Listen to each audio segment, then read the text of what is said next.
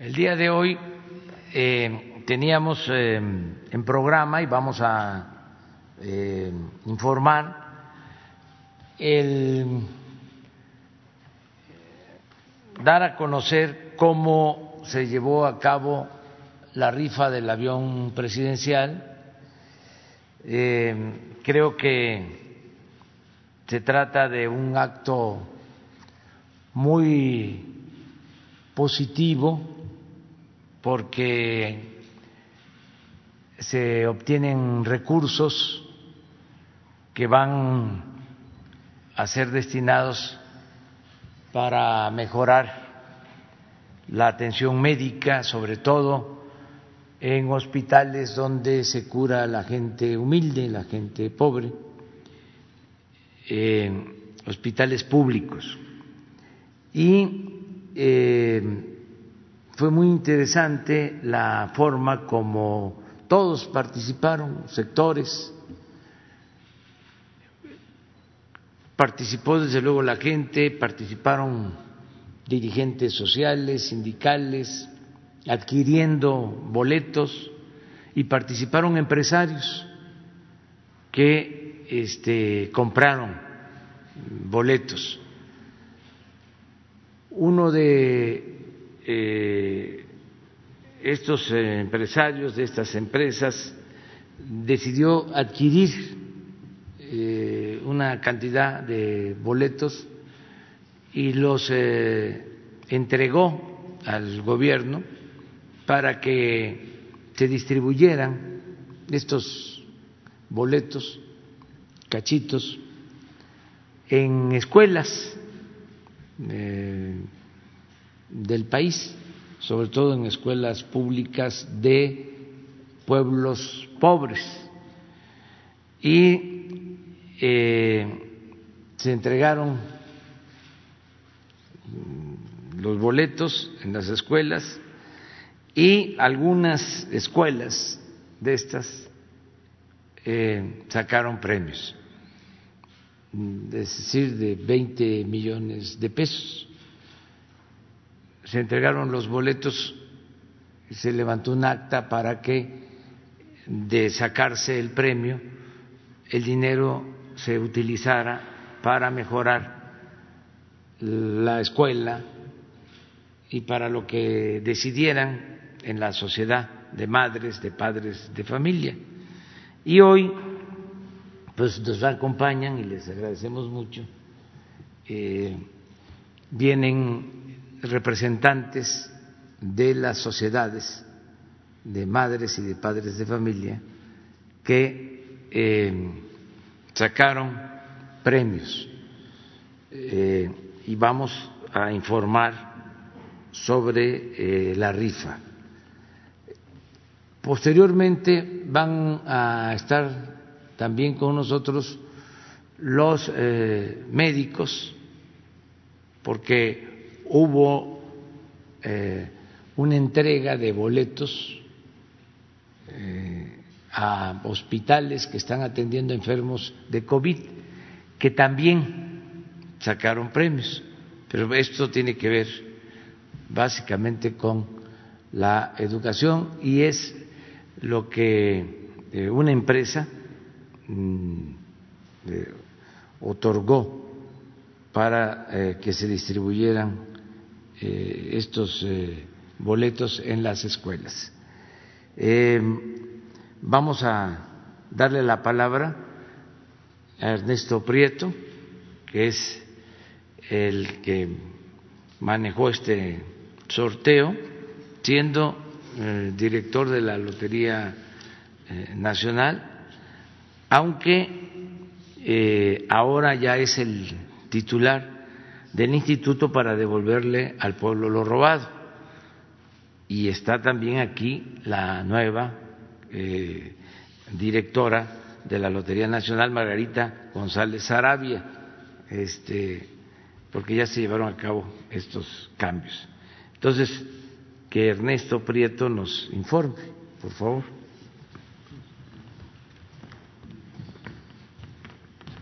Muy buenos días, Señor presidente, con su permiso.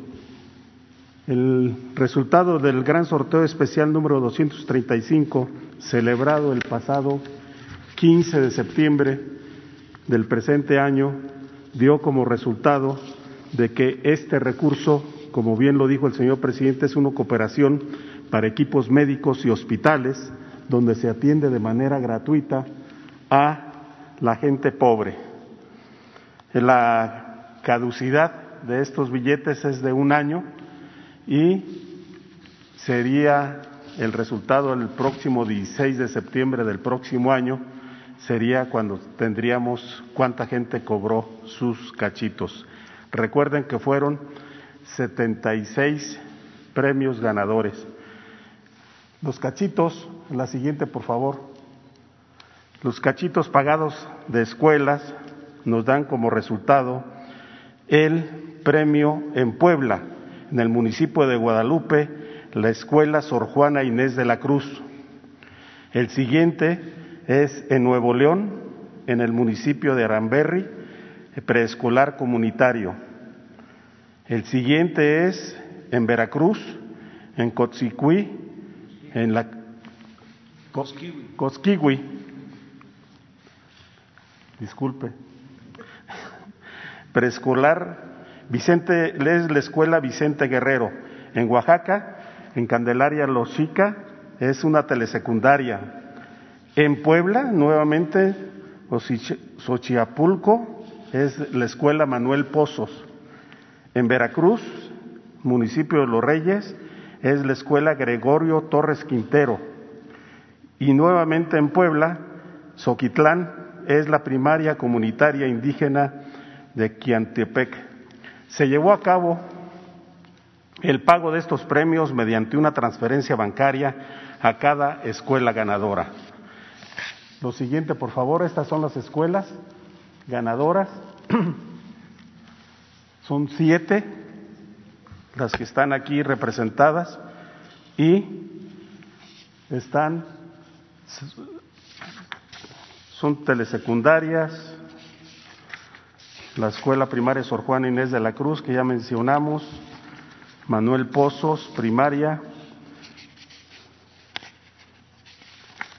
primaria comunitaria indígena, en Soquitlán, Puebla, y de la Vicente Guerrero. Aquí están, son estas la, la información que tenemos hasta ahora, señor presidente. Sería en cuanto. Gracias.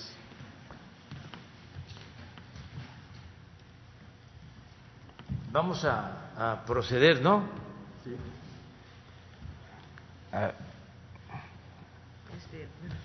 adelante, Buenos días.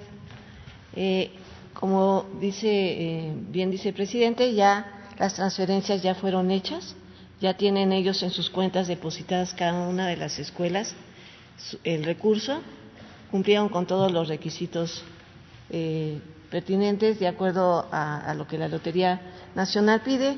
Y bueno, la Lotería cumple lo que el presidente nos encomendó, que es su función, su objetivo, ser una institución de asistencia social que genere recursos, muchos recursos, pero para que vayan a la gente y a la gente más necesitada, y esa va a ser la línea que vamos a seguir en la lotería. Entonces, no sé si gustan mostrar también ustedes pues ya sus...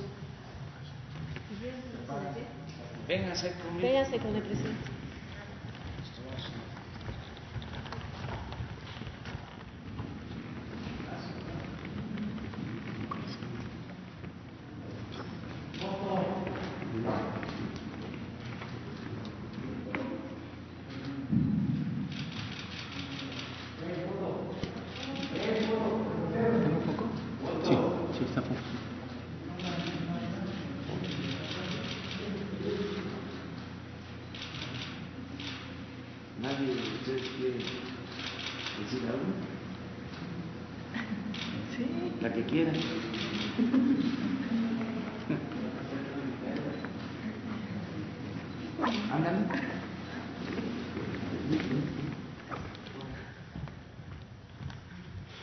Bueno, yo soy una de las integrantes del Comité de Padres de Familia de la Escuela Es Nuestra y estamos muy agradecidos con nuestro señor presidente y afortunados por la gran este, sorpresa que nos llevamos y pues vamos a llevar este recurso a nuestra comunidad y hacer todo lo posible para realizar las actividades de nuestra escuela que lo necesita mucho. Muchas gracias, señor presidente.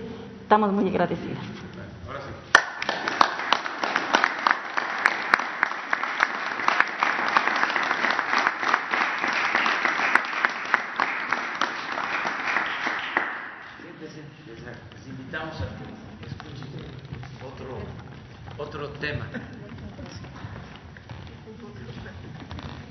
¿Sí?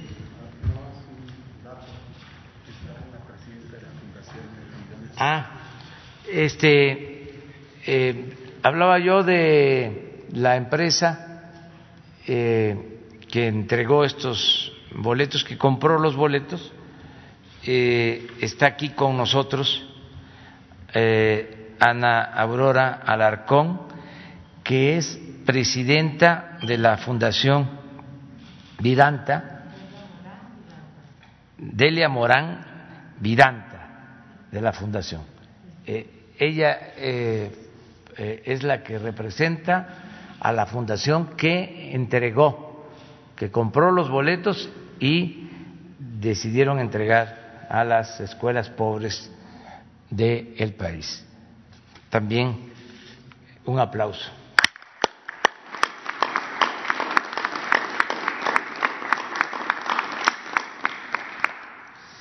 Bueno, eh, quiero dar a conocer mi opinión sobre los hechos de ayer, la detención del general Cienfuegos, eh, que se desempeñó en el gobierno del presidente eh, Peña Nieto, se desempeñó como secretario de la Defensa.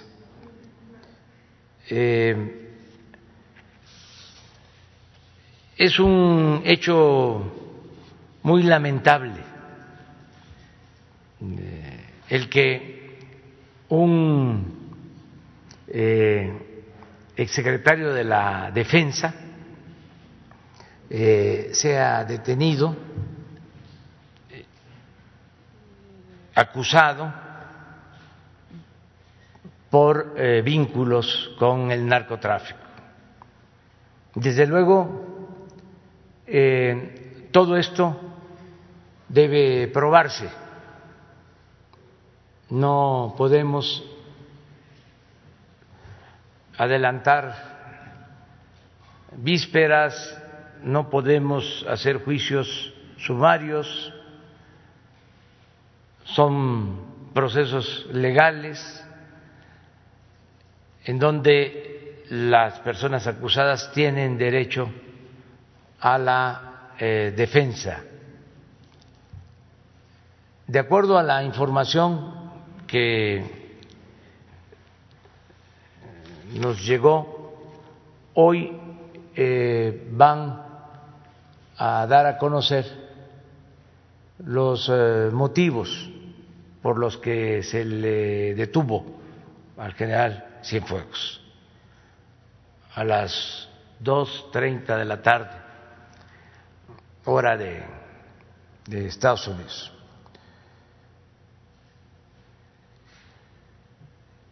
Independientemente del resultado de la indagatoria y de que concluya todo el proceso, es, eh, decía yo, muy lamentable que esto eh, suceda.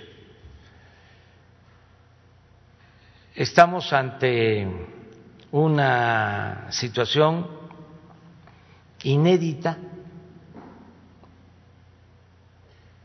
porque está eh, detenido por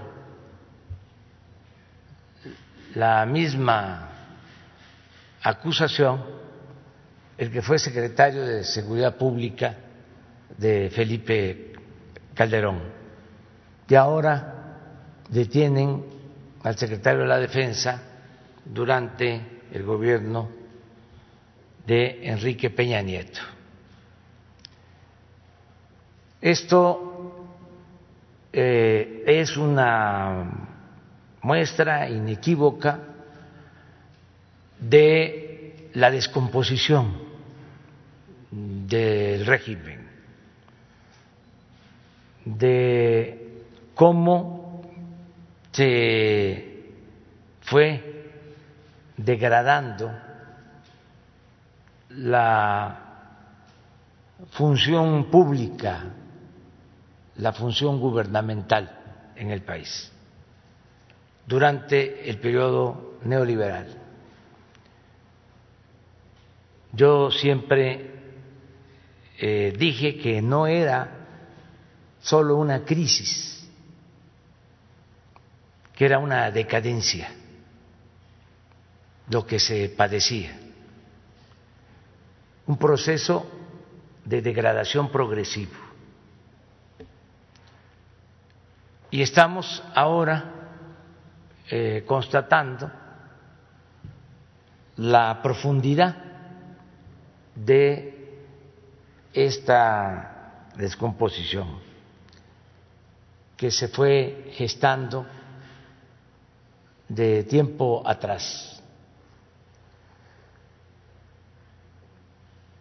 Tenemos que seguir insistiendo y ojalá también esto sirva para eh, comprender que el principal problema de México es la corrupción. Que eso fue lo que dio al traste con todo. Que la corrupción es la causa principal de la desigualdad económica, de la pobreza, de la inseguridad, de la violencia. Y durante mucho tiempo se omitió no se volvió a ver este eh, mal, esta peste que eh, causó, causó tanto daño al país. Por eso fue milagroso del que el pueblo de México haya decidido por un cambio verdadero, por una transformación, porque no había otra manera de enfrentar esta decadencia. Si no llevábamos a cabo una renovación tajante de la vida pública.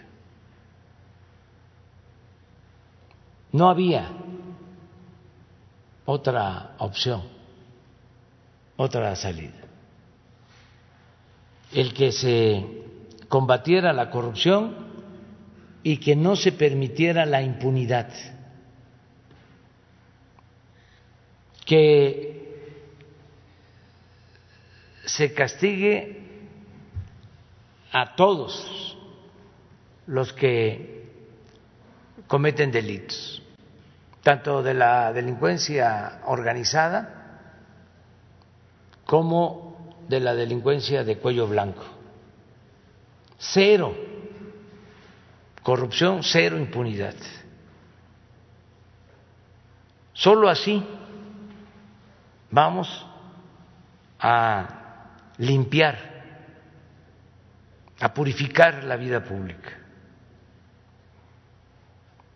Quiero decir que, como en el caso de García Luna,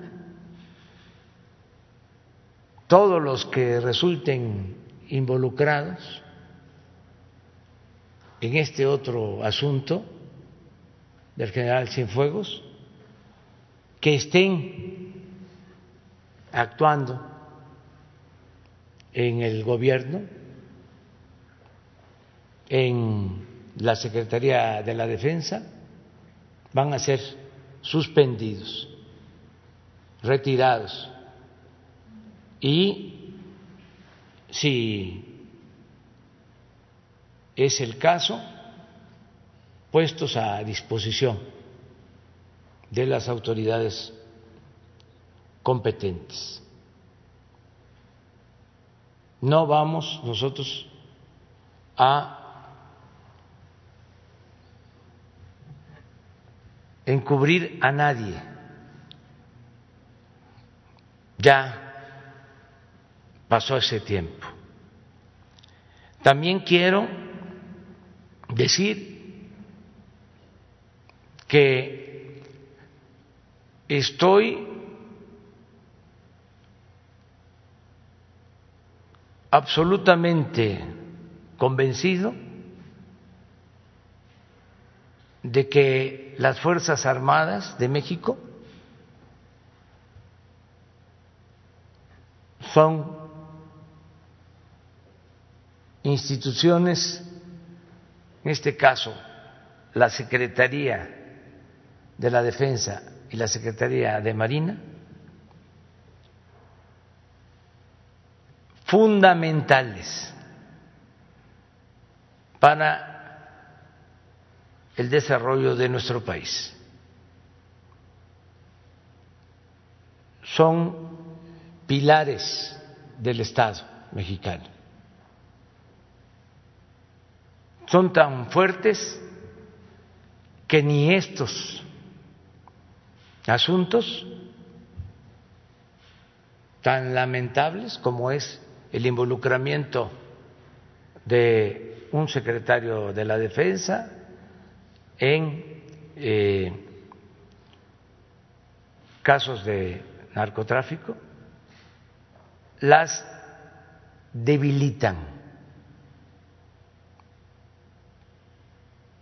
No deja de ser lamentable que esto suceda, pero la Secretaría de la Defensa y la Secretaría de Marina, las Fuerzas Armadas de México, constituyen una garantía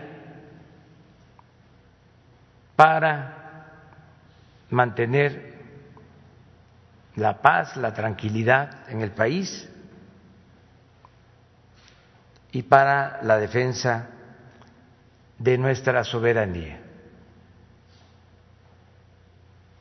Quiero también decir que le tengo toda la confianza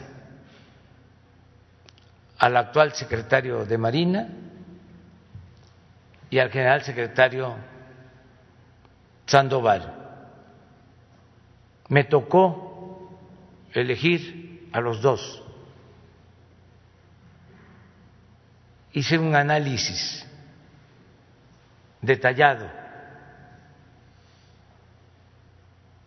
para tomar la decisión de nombrarlos. Investigué sobre sus antecedentes sobre la honorabilidad. Y los dos se caracterizan por ser incorruptibles. En el caso particular del general Luis Crescencio Sandoval González, lo propuse luego de ser una investigación a fondo,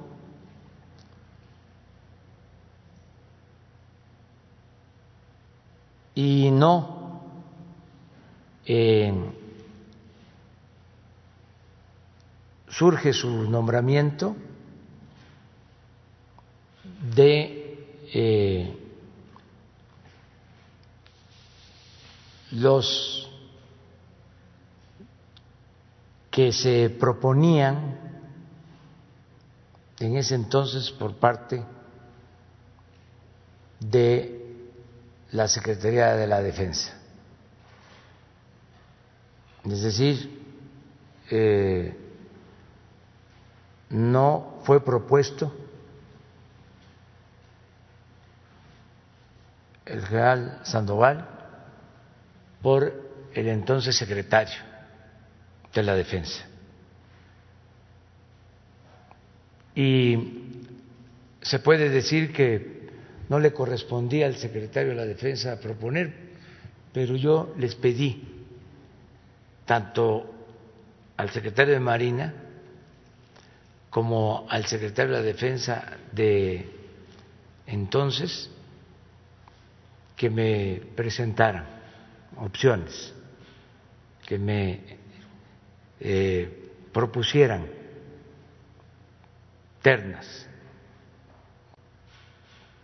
Y en ninguno de los casos, ni en Marina ni en Defensa, eh, tomé eh, en consideración esas propuestas.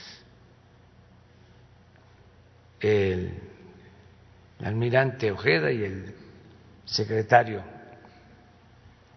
eh, Sandoval, repito, los elegí, los nombré, sobre todo por ser gentes honestas. Y esto mismo eh, puedo decir de almirantes, de generales, de oficiales, tanto de Marina como del Ejército, y desde luego de marinos y de soldados, que son pueblo uniformado. La mayoría de los que forman parte de estas instituciones son mexicanos honestos. Vamos a seguir fortaleciendo estas instituciones, que son básicas, repito, para la buena marcha de la República. Nos vamos a seguir apoyando en estas eh, dos instituciones y vamos a estar también pendientes de las acusaciones que se están haciendo y se van a dar a conocer el día de hoy en contra del general Cienfuegos. Y vamos a estar constantemente informando al pueblo sobre este asunto. Hola, presidente, ¿cómo está? Buenos días. Y nada más eh, varias preguntas en torno a lo que a lo que ocurrió a la detención de Salvador Cienfuegos. Eh, preguntarle cómo se enteró usted, quién le avisó, eh, a qué hora más o menos fue eso.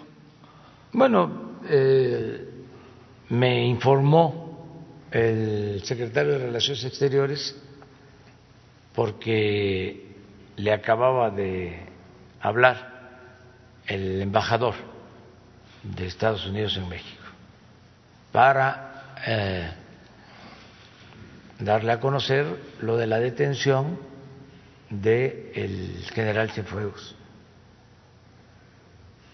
La hora eh, seis cincuenta de la tarde. Perfecto. Presidente, una pregunta más. Eh, Estaba yo en mi despacho. Acá arribita. Presidente, una pregunta más. Salvador Cienfuegos, de acuerdo a la información que tiene el gobierno federal, si es que tiene el gobierno federal información, ¿estaría relacionado con el cártel de Sinaloa? No hay información sobre eso. Ni tampoco lo investiga ninguna autoridad mexicana. La no, no existe eh, ninguna investigación en México eh, en contra del general Cienfuegos que tenga que ver con narcotráfico. No existe. Nada. Eh, esto surge de una investigación este, que se lleva a cabo en Estados Unidos. Eh, tiene que ver con el mismo juzgado de Nueva York que lleva los asuntos de García Luna y anteriormente que tuvo que ver con los asuntos de Guzmán Loera. Sí, que es una corte que investiga al cártel de Sinaloa y a García Luna, también acusado de proteger al cártel de Sinaloa, pero no estaría como tal vinculada esa carpeta de investigación, todavía no tenemos Es que no hay información, este, hay que esperar a que este, se dé a conocer hoy en Los Ángeles eh, los motivos de la detención. Se tienen que presentar hoy a las dos y media de la tarde. En el caso de México, nosotros no teníamos conocimiento de investigaciones en el país, de ninguna institución en contra del general Cienfuegos. Eh, a mí me informó hace 15 días la embajadora de México en Estados Unidos, Marta Bárcena, de que se eh, hablaba de una investigación que se estaba llevando a cabo eh, de que involucraba al señor general Cienfuegos, pero no había nada eh, oficial esta investigación en, Estados Unidos, a la que me hizo referencia la embajadora Marta Bárcena, que me visitó aquí en Palacio. ¿Y en ese momento le cayó de sorpresa? No, es que este, hay expedientes abiertos en Estados Unidos, sobre todo el caso de eh, Guzmán Loera, el caso este de eh, García Luna. Y hablando del caso de García Luna, me dijo de que también se eh, mencionaba de que había una investigación que involucraba a el secretario de la Defensa en el gobierno de el presidente Peña Nieto. Oiga, presidente, y usted ya, ya lo decía, que cualquier persona eh, puede ser retirada de su cargo. Eh, con, esta detención de Salvador Cienfuegos, ¿habría movimientos en el ejército? ¿Habría algunos cambios? Digo, eh, lo acaba de decir bien usted, el titular no tiene nada que ver con Salvador Cienfuegos, pero no sé, personas que estuvieran en, en un nivel más abajo. Vamos a esperar el resultado de la investigación, pero eh, el solo señalamiento de funcionarios, aún sin concluir el proceso, ya va a implicar el retiro de sus cargos. Así actuamos en el caso de García Luna y así vamos a actuar en este caso. Perfecto. Pero tenemos que esperar a que eh, se sepa de que se le acusa, este, si este, se demuestra que hay eh, una red, una relación de complicidades y si salen eh, a relucir nombres, ya sea de civiles o de militares, si están laborando en el gobierno, si están activos en el gobierno, ya sea en dependencias eh, del gobierno que tienen que ver con actividades eh, civiles o mm, en las Fuerzas Armadas van a ser suspendidos eh, en tanto se termine el proceso de investigación y en caso de ser responsables, pues este, se procederá en contra de ellos. Presidente, un tema más rápidamente, sé que tiene, pues ahora sí que la agenda larga. En el gabinete de seguridad como tal no se ha tocado el tema de eh, una serie de estafas o de robos que se están produciendo a cuentavientes de dos bancos, la mayoría de Santander, eh, uno más tengo entendido de Bancomer, que de los propios call centers se están realizando llamadas para literal bajarles toda la lana, vaciarles eh, todas las cuentas a varios eh, clientes. De hecho, esto se ha multiplicado ya en las redes sociales e inclusive ayer algunas estaciones de radio ya tenían testimonios en torno a que de los propios call centers salen estas llamadas para estafar a los a los cuentavientes y también ayer en algunos noticios de televisión también se manejaba este asunto. No sé si se ha manejado en el gabinete, eh, si hay forma de que pueda haber alguna intervención de, las autoridades federales para saber qué es lo que está ocurriendo. Sí, constantemente se está pendiente de estos fraudes, eh, pero no hay nada en especial. No hay una denuncia presentada con este propósito, pero sí es eh, algo que desgraciadamente se presenta. Ayer hablábamos de eh, cómo estafan a la gente este, en nombre de eh, el gobierno, utilizan el nombre del presidente, el nombre de los servidores públicos. Entonces, sí advertimos sobre eso, llamamos a que no eh, haya eh, ingenuidad, que este, se cercioren bien eh, cuando se solicita dinero, que no se les crea. También hay otra plaga, que aprovecho ahorita también para decirlo, de gente que habla de que tienen eh, conocimiento de cuentas con depósitos millonarios en bancos. Y que están dispuestos a entregarle al gobierno un porcentaje de esas cuentas ya no reclamadas por personas, incluso de las cuentas que se tenían cuando el sindicato petrolero o eh, personalidades extranjeras que quieren donar recursos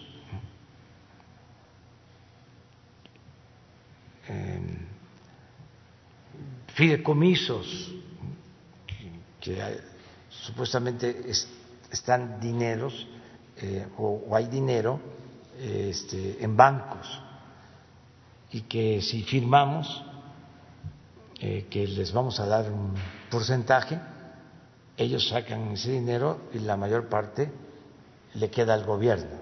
Pero estamos hablando de miles de millones de pesos. Muchísimo. Muchísimo. Y por lo general se trata eh, de falsedades. Entonces también para que este, eh, tenga cuidado. Oiga, presidente, y en el caso de estas personas que están siendo defraudadas y como tal se están multiplicando estas denuncias en redes sociales, inclusive eh, algunos compañeros también de la prensa les ha tocado y lo denuncian ayer de, de, otros medios de comunicación, ¿esto a quién le toca? ¿Le toca Conducef? ¿Le toca la denuncia a la Policía Federal Cibernética? Bueno, a lo que sería, supongo, el área de inteligencia de la Guardia Nacional, ¿o ante quién es? Directamente a la Fiscalía. Sí, esto es Ministerio Público básicamente. Hay que presentar la denuncia Perfecto. al Ministerio Público. Gracias. Buen día. Ah, ¿hay lista? ¿Eh? Uno. Ah, pues de una vez. Y luego, luego tú. Buenos días, presidente. Paul Velázquez Ni Uno Más desde Los Mochis, ni un corrupto más en gobierno. Dos temas, vacunas y aduanas. Pero ahorita que está el tema de estafas en Internet, déjeme comentarle, en esta semana un compañero le comentó de citas vendidas en los consulados. Pero en Internet, pues no se puede responsabilizar a la Cancillería de los timadores. En mi experiencia con la visita del quién es quién en los consulados, en la entrevista con el cónsul en San Diego y esta en dos semanas en Texas, hemos visto que el primer gran problema de los paisanos no está en la oficina consular, sino en el centro telefónico para obtener las citas.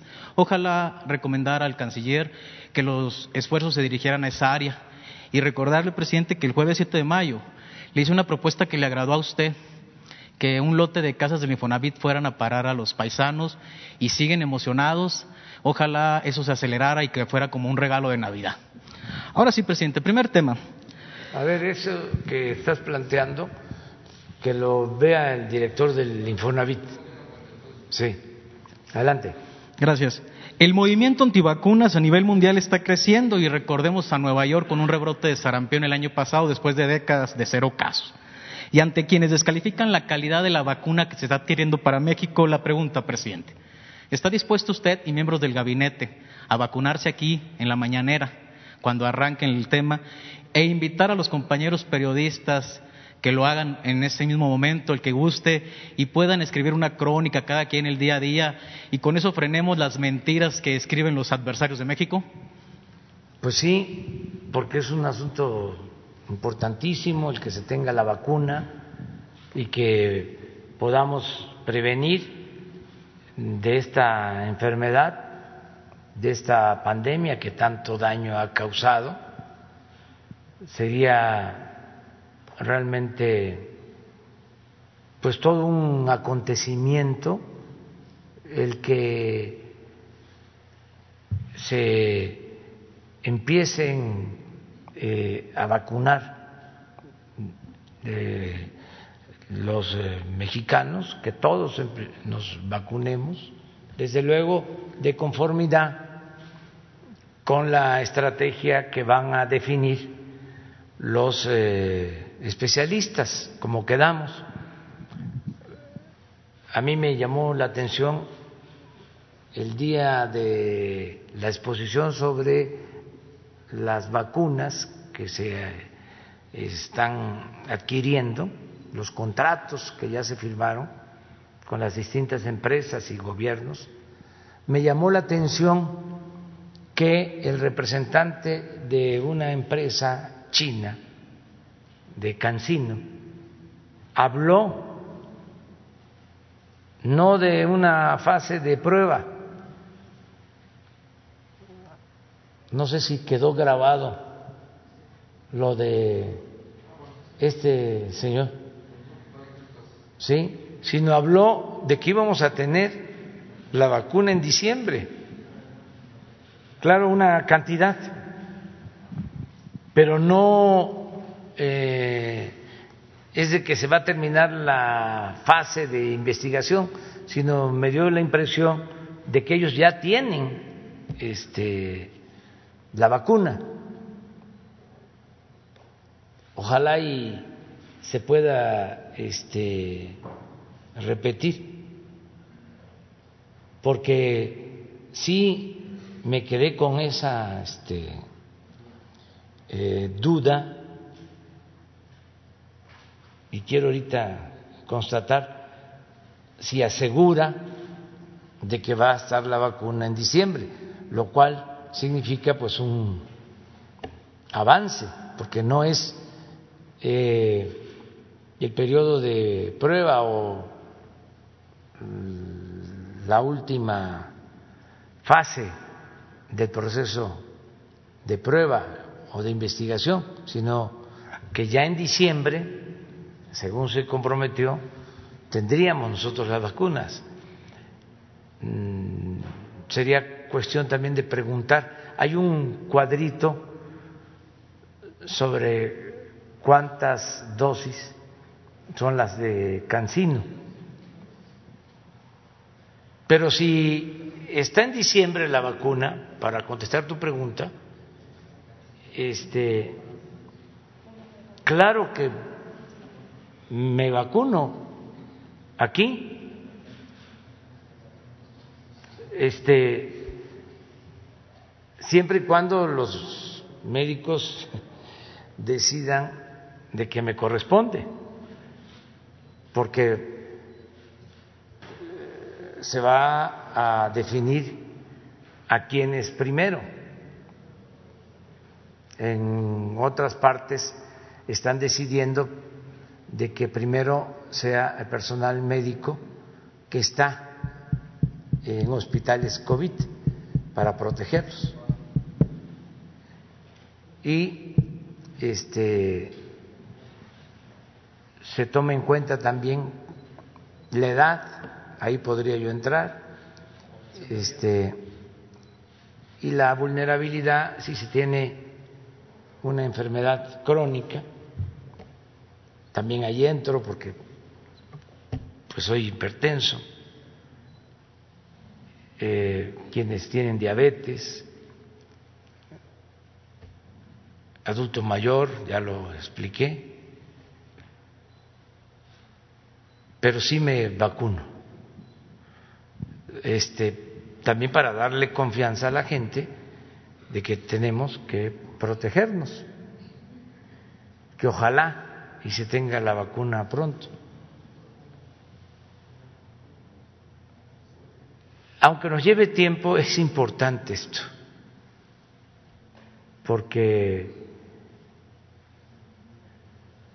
si es así, aquí está, ojalá y escuchemos nada más la parte donde él, hay que ponerlo todo porque no sé si es al principio. Me llamo Chufeng Yu, soy cofundador y CEO de Cancino.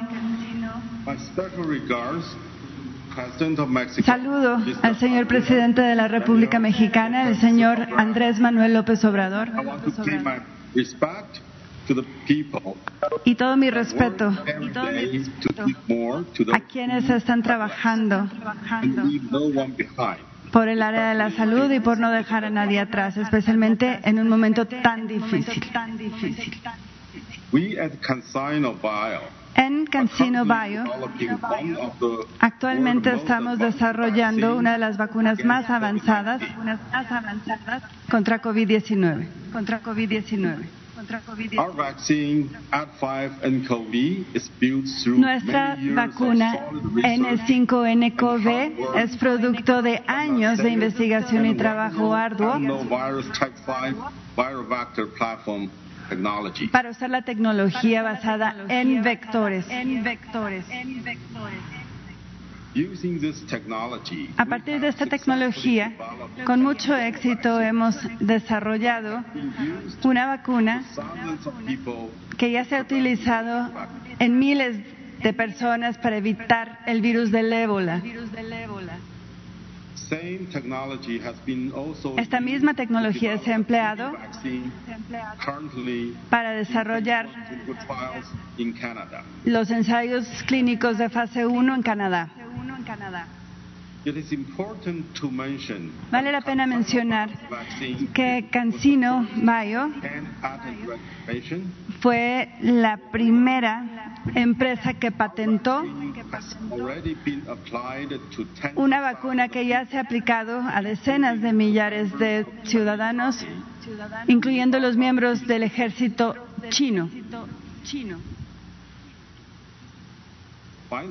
Finalmente,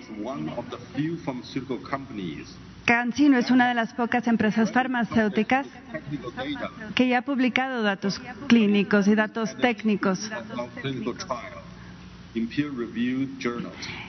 y los hemos publicado en revistas médicas con revisión de pares.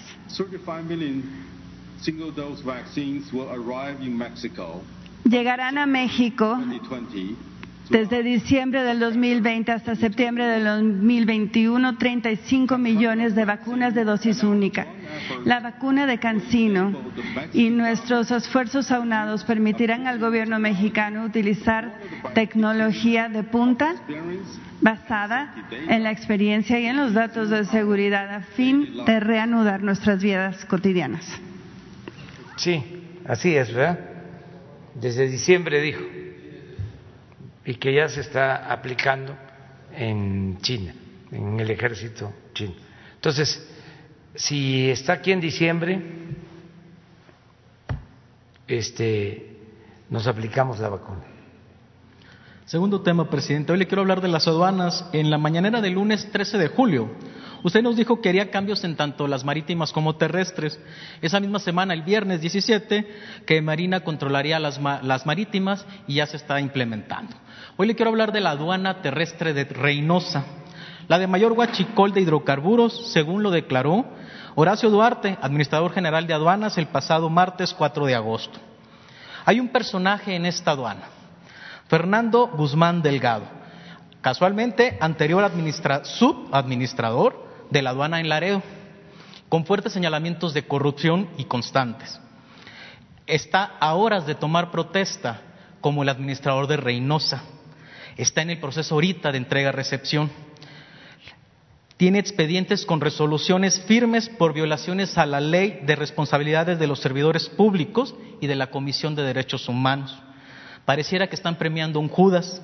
En la Biblia, Judas recibió tan solo 30 monedas de plata y hoy Fernando Guzmán Delgado recibe la mayor aduana de hidrocarburos en contrabando. La, la petición, presidente, ¿podría evitar que un Judas se incruste de nuevo en la 4T y pedirle a su gabinete que tenga mayor cuidado con los perfiles que vienen en de nuevo ingreso?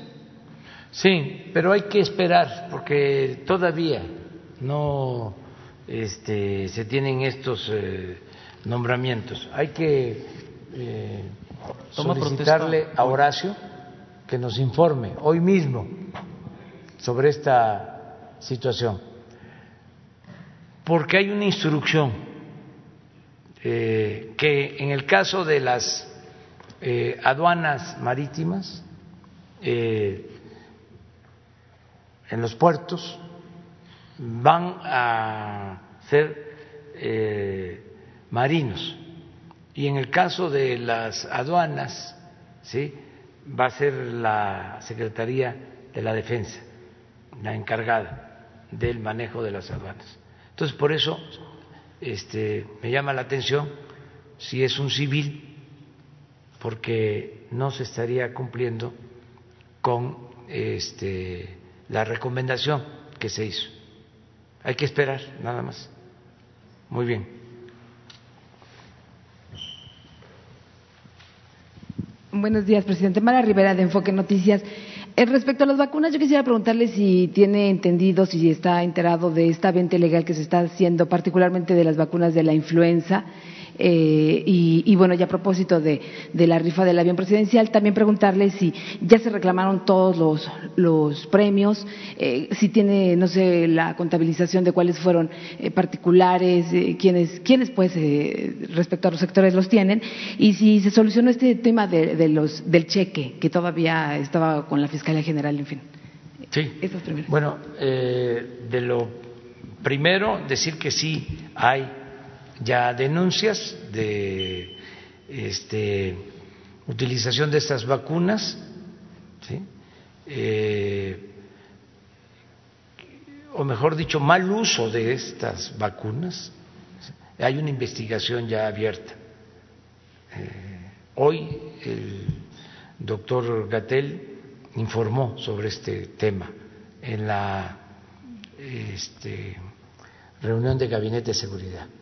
O sea, es cierto lo que eh, aparece hoy, creo. Es una venta ilegal, ¿no? De las vacunas que se están. En la jornada, ilegal, ilegal. Este, pero no es para COVID, es influenza. Sí, de la influenza y que incluso, bueno, pues se habla de, de, una venta ilegal y que, y que es efectivamente contra la influenza. Sí, es cierto y hay una denuncia ya presentada. Es que son mafias. Este, bueno.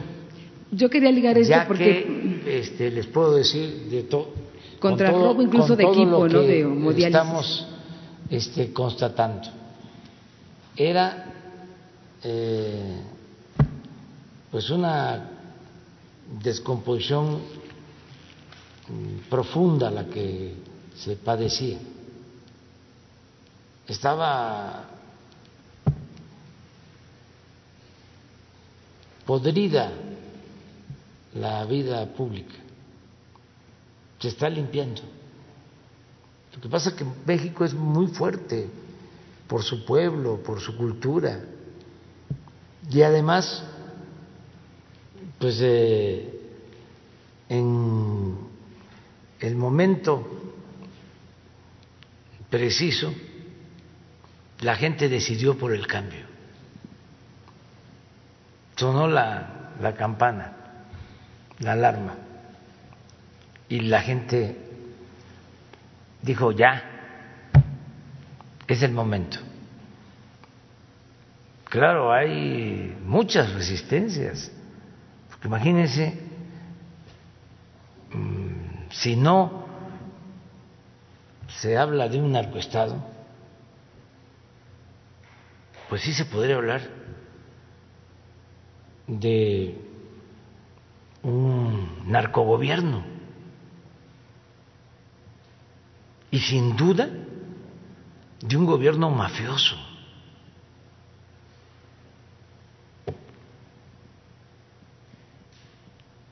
Entonces, estamos limpiando, limpiando, limpiando, eh, purificando la vida pública, pero estaba muy avanzada la enfermedad del cáncer, aunque es este curable, pero estaba muy avanzado. Por eso también este reacciones en contra. Por eso nos atacan un día sí y el otro también. Porque aún con toda esta descomposición no quieren dejar de robar. no tienen llenadera. Y los eh, que se dedicaron a apoyar este régimen de corrupción, que este, repetían como pericos, ¿no? de que era importantísimo eh, el modelo neoliberal todo este proceso de privatización, de poner por delante lo material, todos los que aplaudían este, a los gobiernos anteriores, pues ahora en vez de ofrecer disculpas,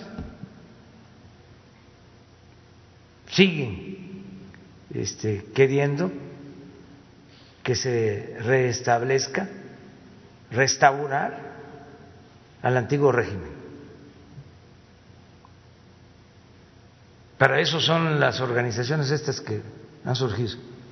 Frena uno, frena dos, las propuestas de los intelectuales orgánicos, los medios que nos atacan tanto, columnistas,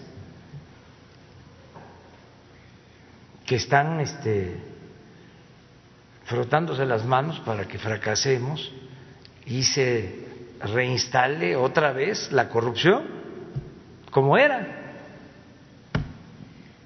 O sea, de nuevo los García Lunas, de nuevo los corruptos al poder y el gobierno al servicio de las mafias.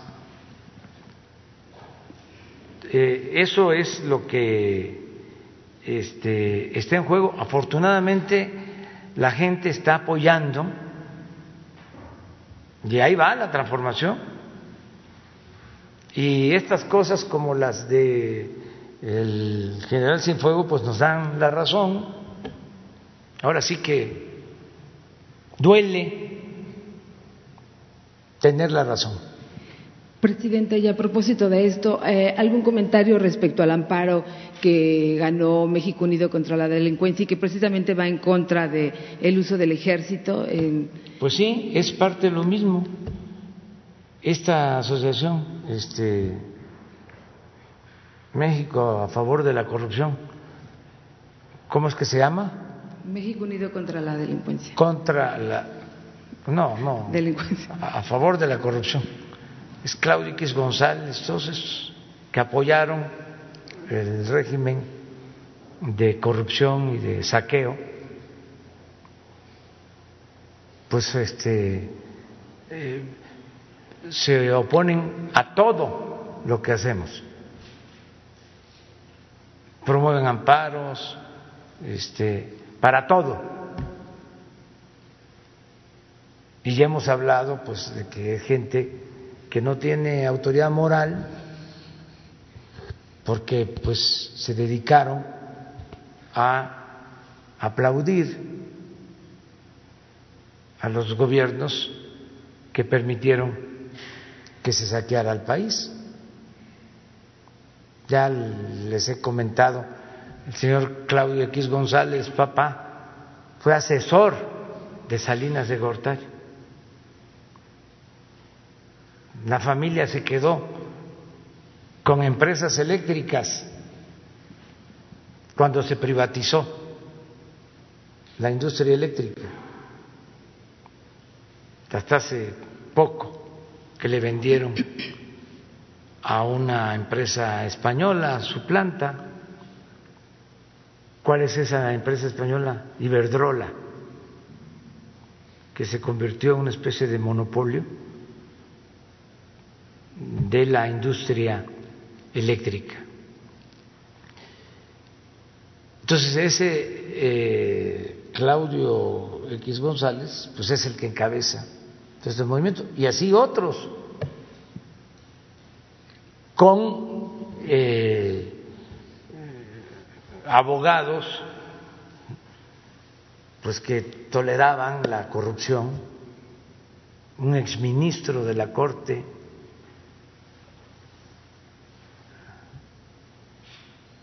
¿cómo se llama?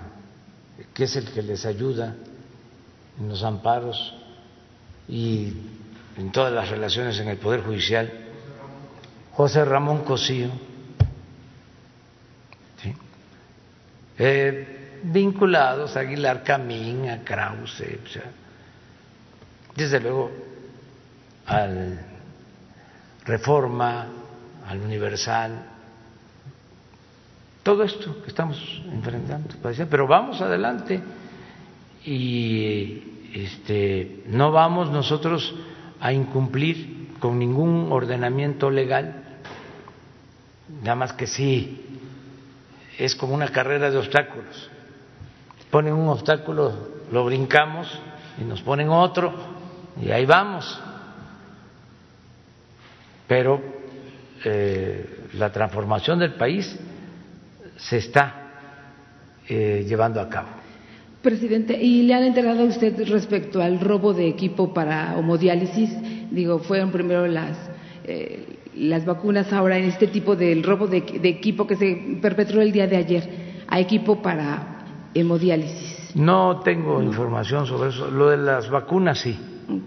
Pero vamos a estar pendientes ya en todos los casos. La Guardia Nacional está protegiendo bodegas y está este, ayudando en la vigilancia para el traslado de medicamentos.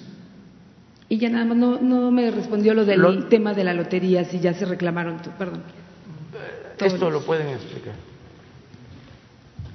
Sí, de los eh, premios individuales faltan 22 personas por ir a recoger su premio dura un año la posibilidad. Sin embargo, desde aquí les hacemos un llamado para que pues eh, no extravíen su cachito, que no se les traspapele y ahí los esperamos con gusto para darles la atención. Gracias. Preguntaste, ah, de los dos mil millones está en la eh, fiscalía en espera de que se resuelva legalmente, pero ya es una entrega que hizo la Fiscalía al Instituto para devolver al pueblo lo robado. Ellos eh, entregaron ese dinero. Ah, perdón, espera, Es que. Ahora van. Gracias. Esteban Durán, Expresión México, presidente. Con la captura de estos dos hombres claves, podríamos decir, eh, en Estados Unidos, de, con, de la administración, exadministración de eh, Felipe Calderón y de Peña Nieto, ya se podrían integrar, ustedes ya tendrían conocimiento, habrían investigado, ya tendrían eh, conformadas las, las, carpetas para cuando se lleve a cabo la consulta, si, si se, eh, la ciudadanía decide dar el sí a la, pues al juicio de expresidentes, que obviamente así lo va a hacer, presidente, se detonaría una serie de, eh, pues de detenciones, yo supongo, y de remociones con funcionarios que actualmente que están ligados a los anteriores, presidente. Yo supongo que ustedes ya tendrán un racimo de, carpetas. En ese sentido se, se, daría un efecto dominó. Y se lo digo por qué, presidente, porque en el seguimiento que le estamos dando a los casinos, todavía hay funcionarios que quedan incrustados en la, eh, en la Secretaría de Gobernación con los funcionarios anteriores. Y en este sentido, bueno, hay eh, eh, en este legal o ilegal juego de casinos, con, la, con, los casinos que, que hay, hay dos vertientes que hacen daño tanto a su gobierno como al país. Y en este sentido le estoy hablando de Germán Uribe y Raúl Rocha, un dueto, una dupla que ha eh, mantenido pues los juegos de, los juegos eh, ilegales que han obtenido permisos a, base de artimañas también y en contubernio con funcionarios, con jueces, etcétera. El, este Germán Uribe que tiene su empresa de, Occidente, junto con Raúl Rocha. El segundo, perdón, eh, Germán es exfuncionario de la CEGO, fue titular de la unidad de gobierno, donde allí empezó a tejer una red de, pues de corrupción, presidente, y continúa esta red de corrupción. De hecho, ya, pues, pues nada, presumiendo un yate de más de 5 millones de dólares y una residencia de 60 millones de pesos otra empresa que también eh, ha hecho de las suyas en este sentido es Atracciones y Emociones Vallartas de los AID, quienes igualmente han aprovechado esta eh, corrupción, han aprovechado las influencias que han tenido con funcionarios, con jueces, al obtener cuatro permisos nuevos de uno original. De, hecho, Raúl Saide presume que tiene una gran amistad con Jacob Poleski y de esto seguramente pues se ha eh, valido para eh, abrir más juegos. Y eso lo digo también a petición de quienes han, eh, sido dañados, han sido despedidos, inclusive han, tenido efectos por, por, el crimen organizado, como sucedió en Monterrey, Nuevo León, con el casino que allá este, quemaron y que hubo muchos muertos y que la gente sigue esperando reacción, sigue esperando resultados de investigaciones y que se les indemnice porque hubo personas inocentes que fallecieron y que obviamente dejaron muchos deudos. Y en este sentido, presidente, también se sabe que la DEA está investigando estas dos empresas.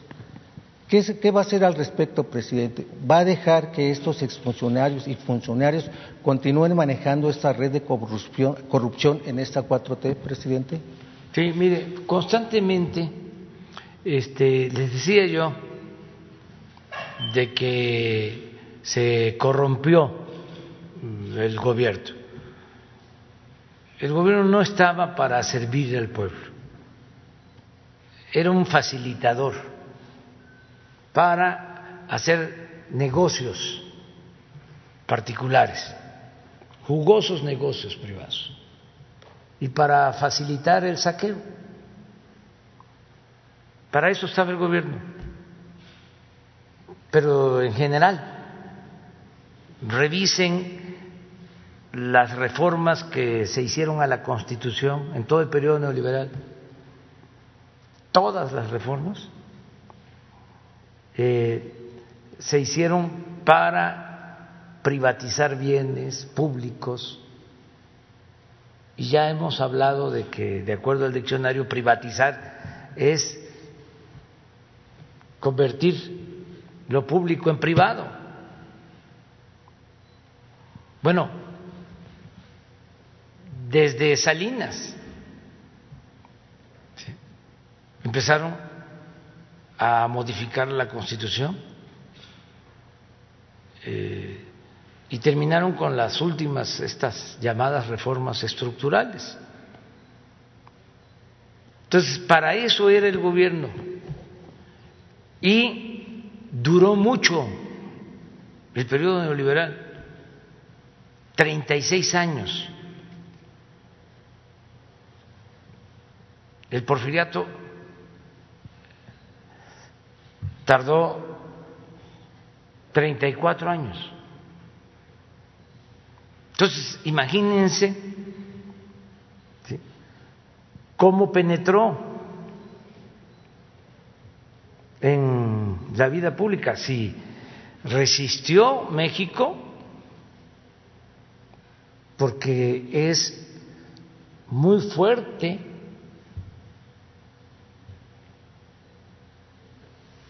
su tradición cultural y tiene una gran reserva el país de valores culturales, sobre todo en los pueblos. Porque el propósito era corromperlo todo. Acuérdense cómo este, alentaron de que el que no tranza, no avanza, no seas tonto, aprovecha esta oportunidad. La moral es un árbol que da moras y que sirve para pura una grosería que no voy a repetir aquí. O político pobre, pobre político. O sea, eso se alentó durante mucho tiempo pero la resistencia de nuestras culturas,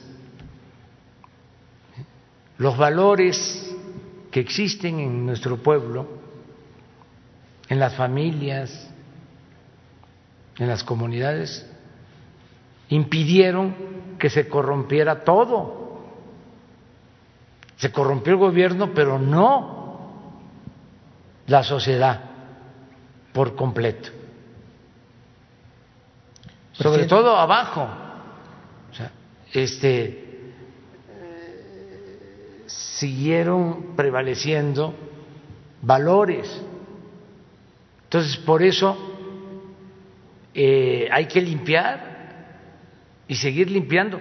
Y es eh, un proceso, porque empezamos arriba. Sí les puedo decir que arriba, pañuelito blanco.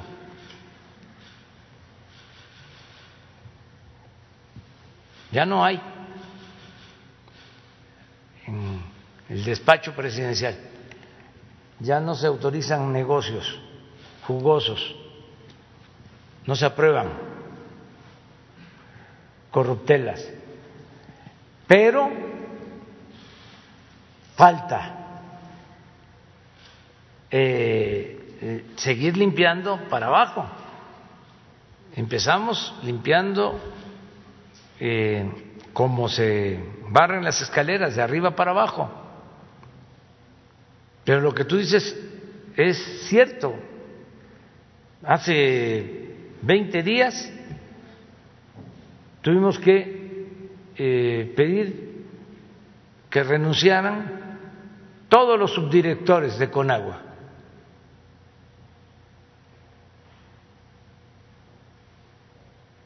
Ahora estamos eh, limpiando Cofepris. Por lo mismo, porque estaba tomado el gobierno.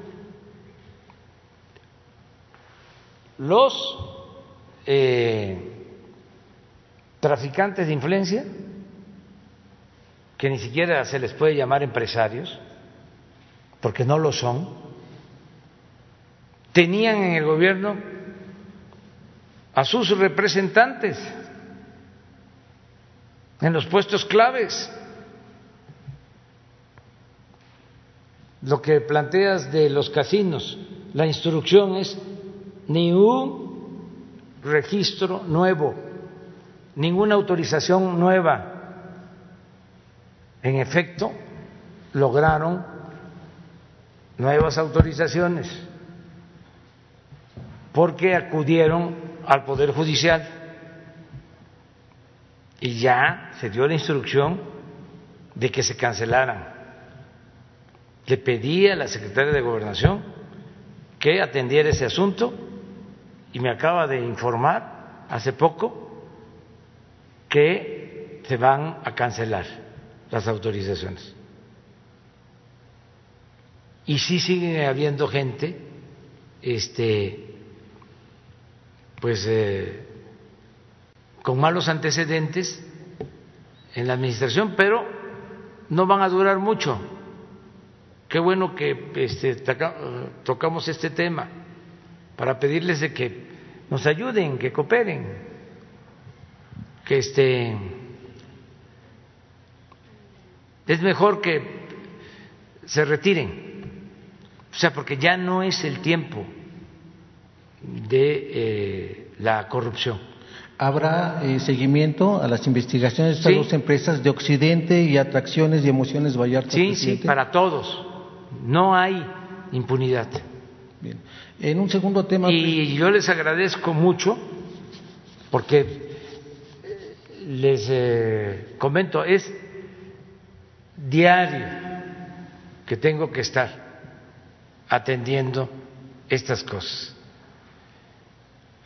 Ayer eh, el secretario de Hacienda me hablaba de esto que tratamos hoy, de estos grupos que dicen que hay miles de millones de pesos depositados en los bancos y que quieren que se firmen contratos con ellos. Ayer. Y este, a mí me abordan para tratarme lo mismo y les decía yo que hace una semana me enteré de este contrato de una empresa de García Luna, en donde para un curso de una hora treinta minutos destinado a tres personas están cobrando seis millones de dólares. Pero me enteré hace una semana, ya llevo casi dos años en el gobierno y me sigo entera diario. Imagínense el nivel de corrupción al que se había llegado. Y esto que dices de gobernación, lo mismo, y todavía hay en otras dependencias, pero vamos a terminar de limpiar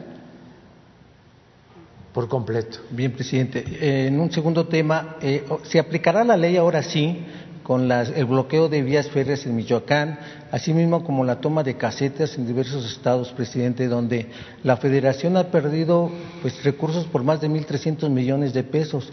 E inclusive no se sabe si quienes están ahí bloqueando, impidiendo el paso, si no pagan su cuota voluntaria, si son colectivos, si buscan algún fin o si son simple y sencillamente vivales que, que andan aprovechando la ausencia de la autoridad presidente para atracar a los automovilistas.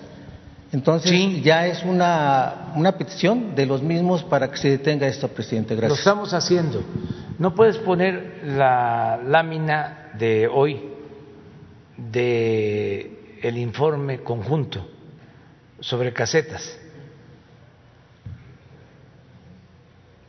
Lo tratamos constantemente y se está atendiendo. Pero también aprovecho para decir, ya no se permite la robadera. Aquí está, mira. Este es de hoy.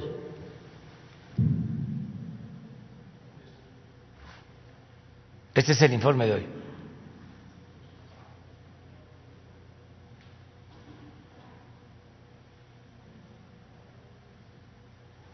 Esto es lo que calculamos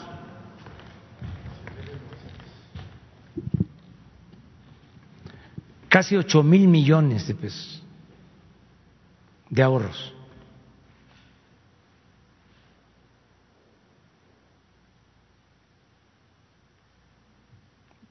Nada más la semana 202 millones.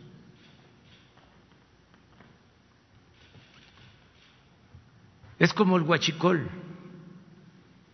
Y como muchas otras cosas, aduanas y eh, el SAT,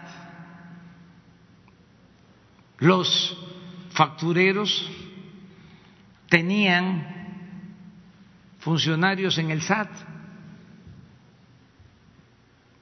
Los que estaban en el SAT salían y se iban a los despachos de los fiscalistas encargados de la defraudación fiscal. Un contubernio. No había eh, una frontera entre traficantes de influencia y autoridades. Era lo mismo.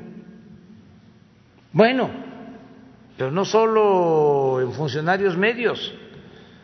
Acuérdense de que Cedillo privatiza los ferrocarriles y se va a trabajar cuando termina a una empresa que se benefició con la privatización de los ferrocarriles nacionales.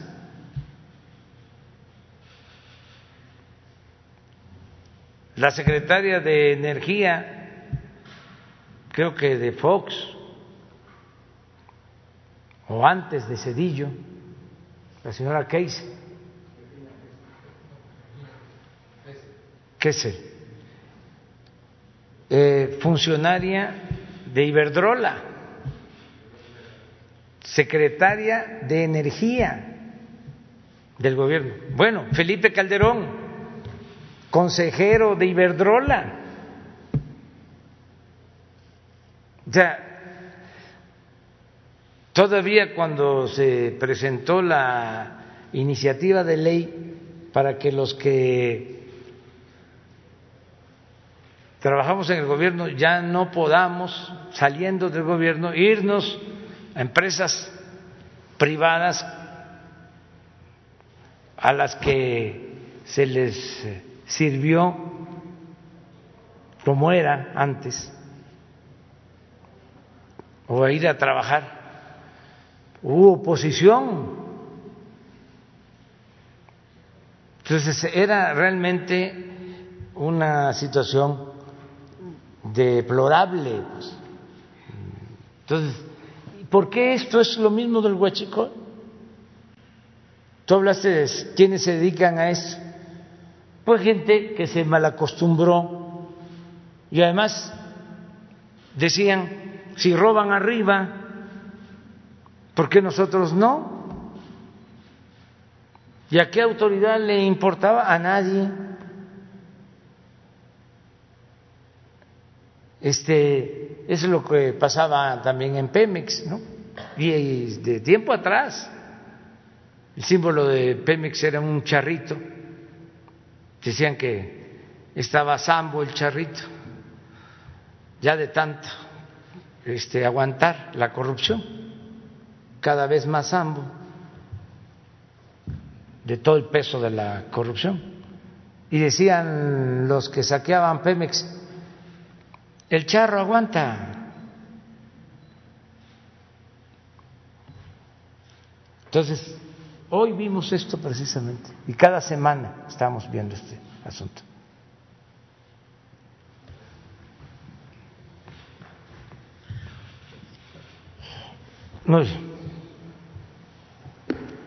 Hola a todas y a todos, soy Nuri Fernández de la Caracola y son dos preguntas. La primera tiene que ver con que la detención de Cienfuegos muestra, pues, la connivencia de los cuerpos de seguridad con el narcotráfico y realmente en esa época tan oscura de la tiranía se vivió una situación en que los cuerpos de seguridad eran utilizados para asolar y golpear a la gente.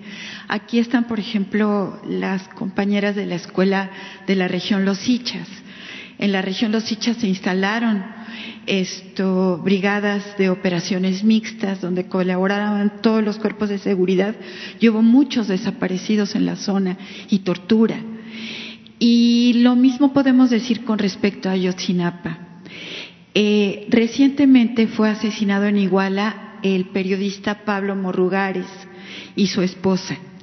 Al parecer, él hizo una denuncia a, la periodista Anabel Hernández sobre la participación del ejército en los hechos de la noche de Iguala, en particular de un capitán de apellido Crespo del 27 Batallón de Infantería.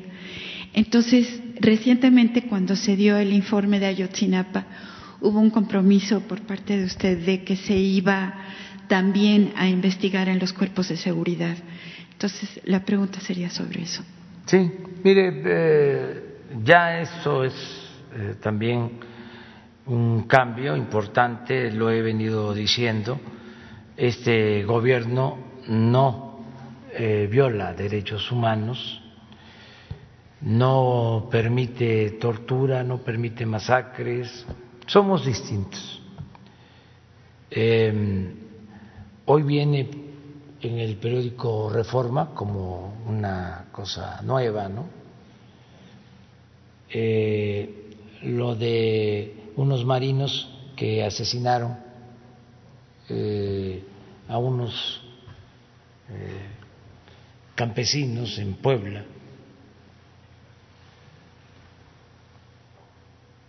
esto. Esto sucedió en enero. ¿Mande? Del 19. Y me informó el secretario de Marina, pero me informó diciéndome ya están detenidos y ya están presos. lo presenta como algo este, nuevo, ¿no? Pero en efecto, estos marinos este, cometieron esta atrocidad, pero ya están presos.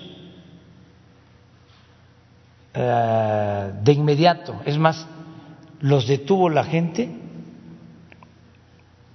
y la gente lo entregó a Marina y se procedió legalmente. para eh, mostrar que no somos iguales.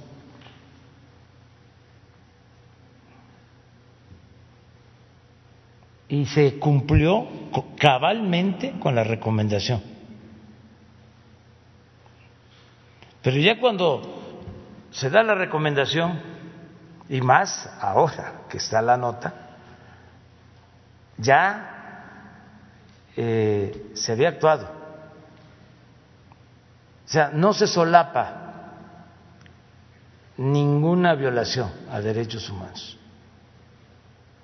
En el caso de Ayotzinapa, en efecto, ya se giraron órdenes de aprehensión. Y la instrucción es parejo a, todos los involucrados.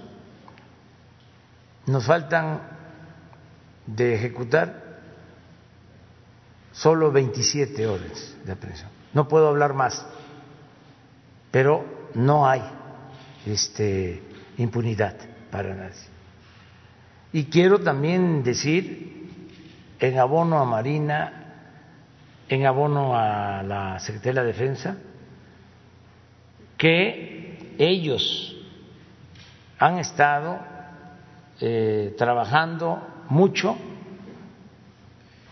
en eh, la formación de elementos para que se respeten los derechos humanos. Hay toda una corriente de eh, enseñanza eh, y de pensamiento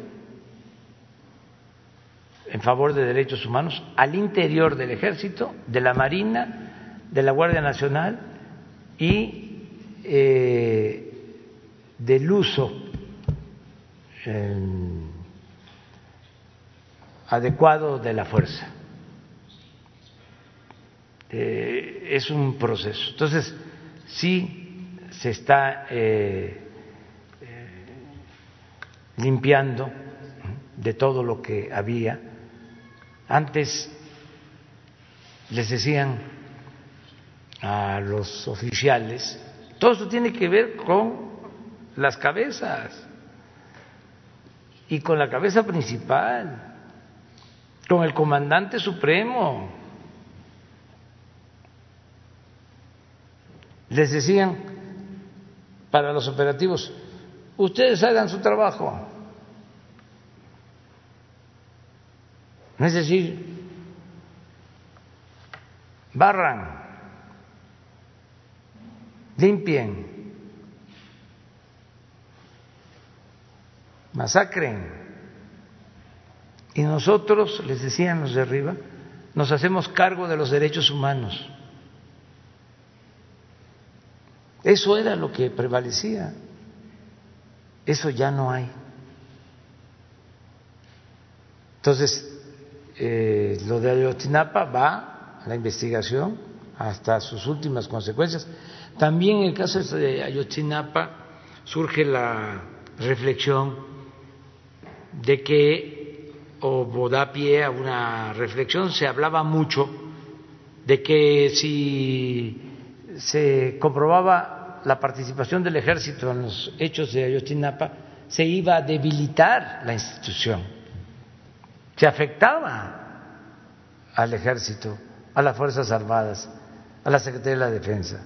No, no, al contrario, en vez de debilitarse una institución, se renueva. Cuando se habla con la verdad, cuando no se ocultan hechos, cuando no hay impunidad, cuando se castiga a los responsables. O sea, son este, ideas distintas. Entonces, eso es lo que puedo comentarte. Sí, la segunda pregunta es sobre todo este tema de el presidente más atacado y la comparación con Francisco y Madero. A mí no me gusta mucho esa comparación porque pues Madero fue derrotado y de alguna manera, hablando de los comandantes supremos de las fuerzas, eh, viene ahora la consulta. ¿Y de qué manera se podría convocar a un proceso en que la gente pudiera defenderlo y defender a la 4T de los ataques que están surgiendo? Es decir, no solamente con zócalos llenos, sino con un proceso organizativo hacia la consulta, en que la gente pudiera organizarse para apoyar el proceso. Yo creo que todas y todos en muchos lugares del país queremos participar y los partidos son insuficientes porque hay muchos intereses. Entonces, ¿cómo provocar un proceso hacia la consulta en que la gente pueda participar? Mira, eh,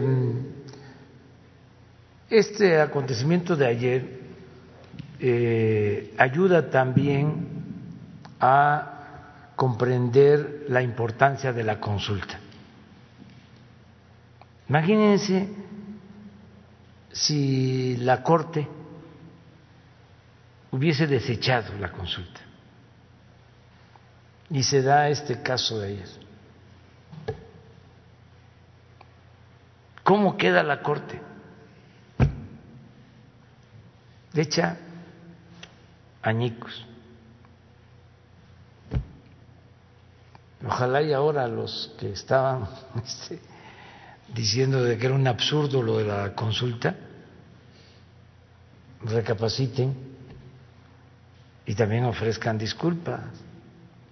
El poder es humildad.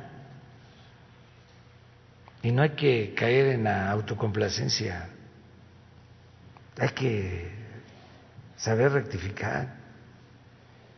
Es de sabios cambiar de opinión.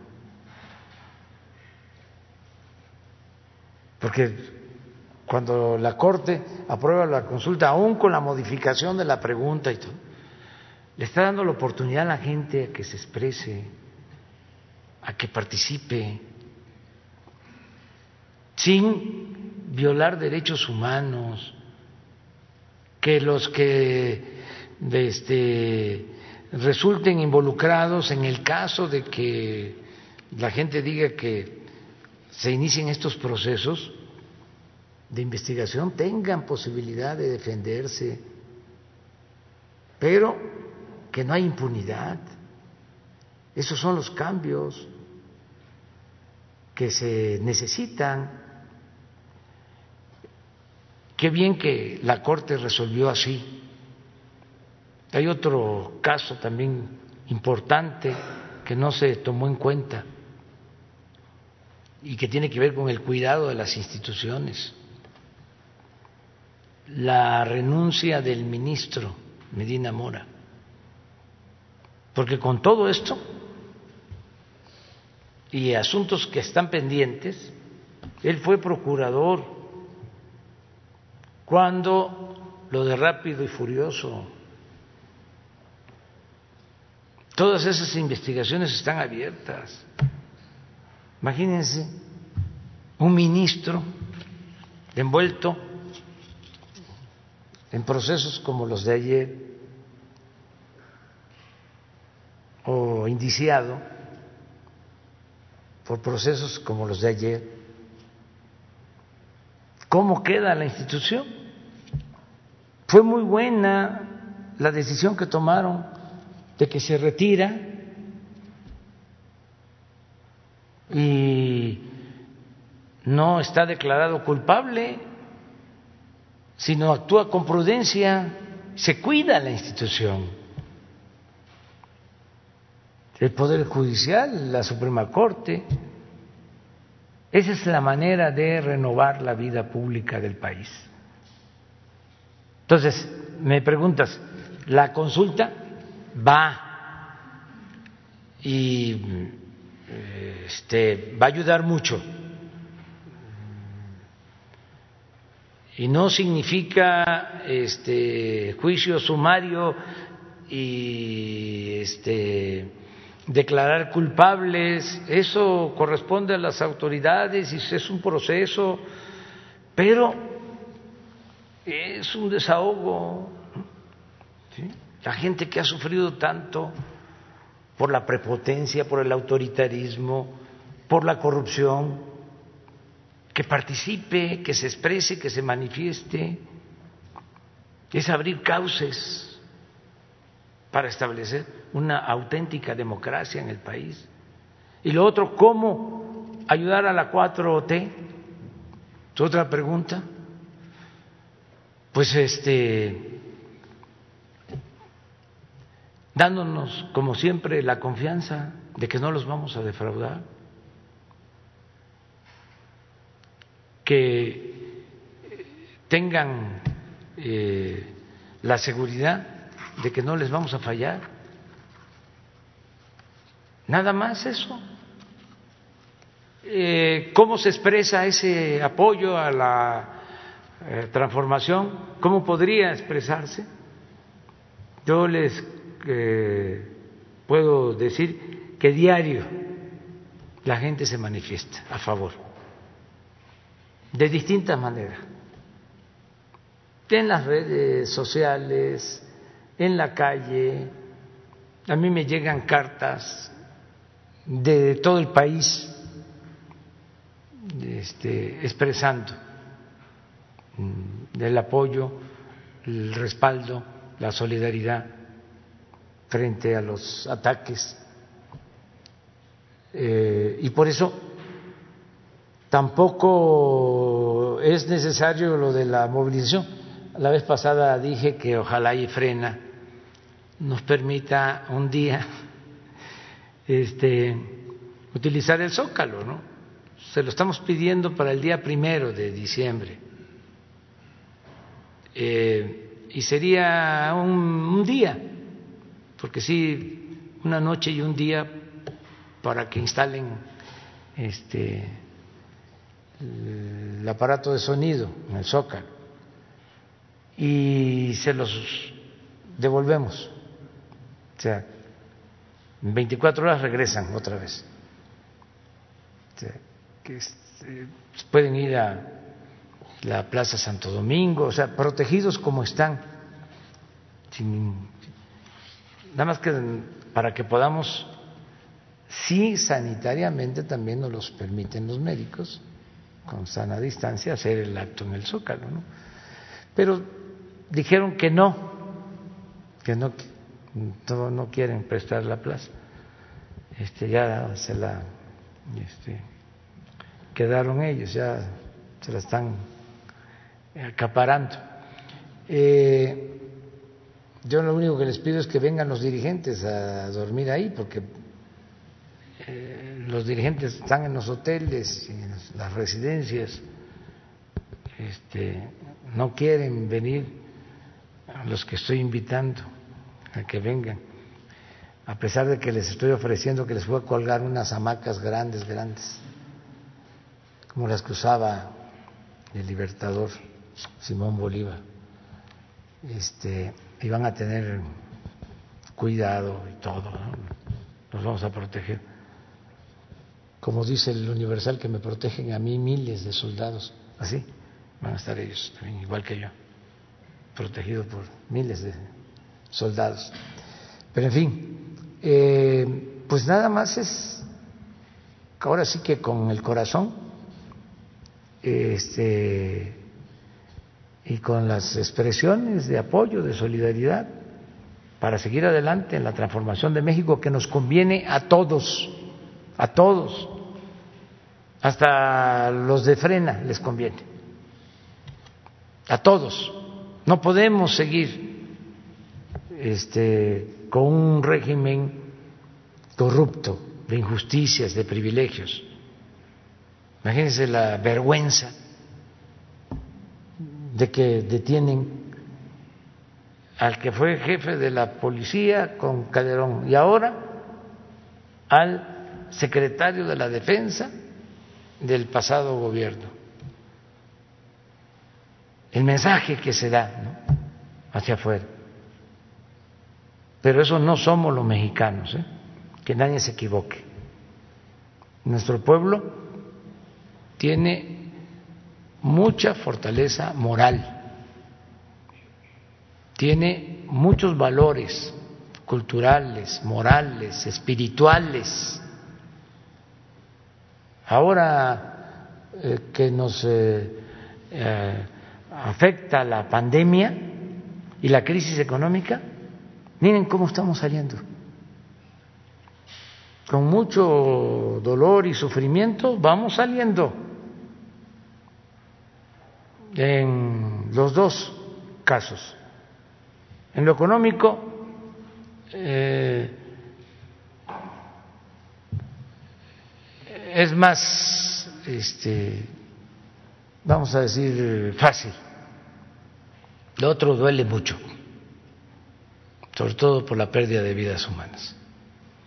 Pero en lo económico, les puedo decir, eh, se perdieron por la pandemia casi un millón de empleos formales. Ya en agosto recuperamos 92 mil. Septiembre, 120 mil. Y hasta ayer, de octubre, llevábamos recuperados 100 mil. O sea, del millón así en términos generales, al día de hoy, ya llevamos más de 300 mil empleos recuperados en tres meses. Si seguimos así, en el primer trimestre del año próximo tenemos de nuevo los 20 millones 500 mil empleos inscritos en el Seguro Social. Ahí va, vamos saliendo por nuestro pueblo. Eh, por eso, hasta el secretario de Hacienda de México fue nombrado como presidente del Consejo de Administración del Banco Mundial y del Fondo Monetario Internacional.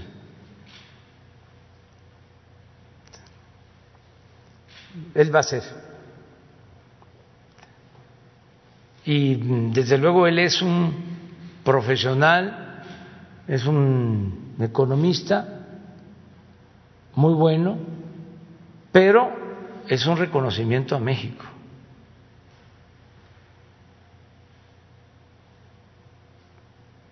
de el Banco Mundial y del Fondo Monetario Internacional. Presidente del Consejo. No se veía esto desde los años 50 del siglo pasado. Que se le diera un cargo así a un secretario de Estado. Creo que fue en la época del presidente Ruiz Cortines. ¿Quién era secretario de Hacienda? Sí, porque con, con López Mateos ya fue Ortiz Mena y también con Díaz Ordaz. A ver, secretario de Hacienda de el presidente Adolfo Ruiz Cortines. Él es ¿eh? Antonio Carrillo Flores. Desde entonces, él fue, es el segundo mexicano. Él fue presidente y ahora Arturo Herrera del Banco Mundial y de el Fondo Monetario Internacional. Ese es México. Viva México. Ya me tengo que ir. Nos vemos.